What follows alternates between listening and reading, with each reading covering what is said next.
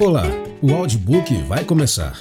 Se você quiser nos ajudar neste projeto, por favor, envie um pix para jackson.franca7@gmail.com. jackson.franca7@gmail.com. A partir de um real, você pode nos ajudar a trazer um conteúdo de mais qualidade para você. Você também pode se inscrever em nosso canal do YouTube e tornar-se membro para ter conteúdos inéditos antes de qualquer outra pessoa.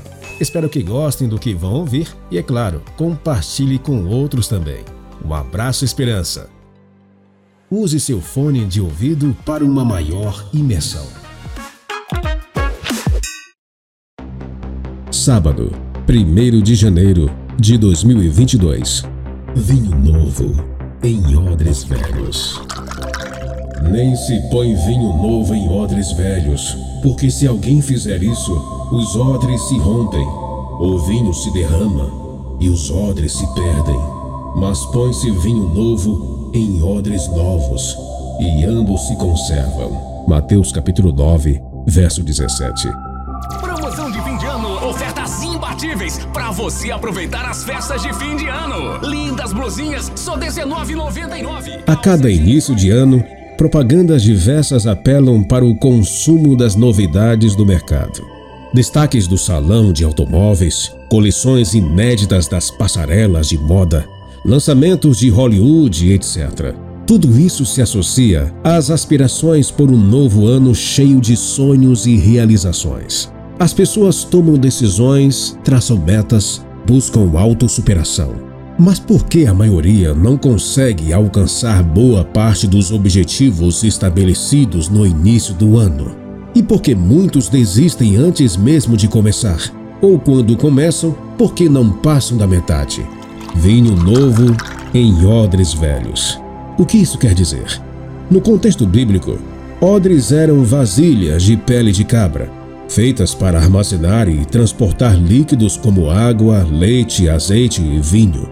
Embora fossem bastante duráveis, tinham uma vida útil limitada, como qualquer outro material perecível.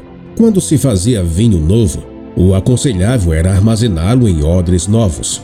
Assim, com o passar do tempo, ambos se conservavam.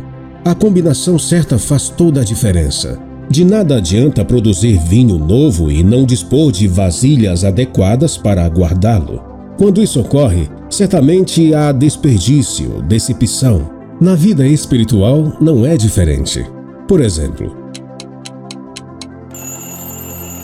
alguém pode decidir: neste ano, vou acordar às 5 horas da manhã e dedicar ao menos uma hora à devoção pessoal. Porém, continua indo dormir tarde Assim, qual a chance de alcançar a meta? Pouca, pois quando os planos não são acompanhados por ações concretas, isso gera frustração e desânimo em vez de êxito. Se as rotinas são desfavoráveis e não há mudança de hábito, tudo pode ficar só na tentativa, nada mais. Em Mateus 9,17, somos apresentados aquele que pode fazer novos tanto o vinho quanto o odre. Jesus é o oleiro e nós o vaso. Isaías capítulo 64, verso 8. Ele é a videira e nós os ramos. João capítulo 15, verso 5. Neste novo ano, deixe Jesus transformar você em um bom vinho armazenado em odres novos, de modo que os propósitos divinos possam se cumprir em sua vida. Até amanhã. Meditação Jovem 2022 Marcas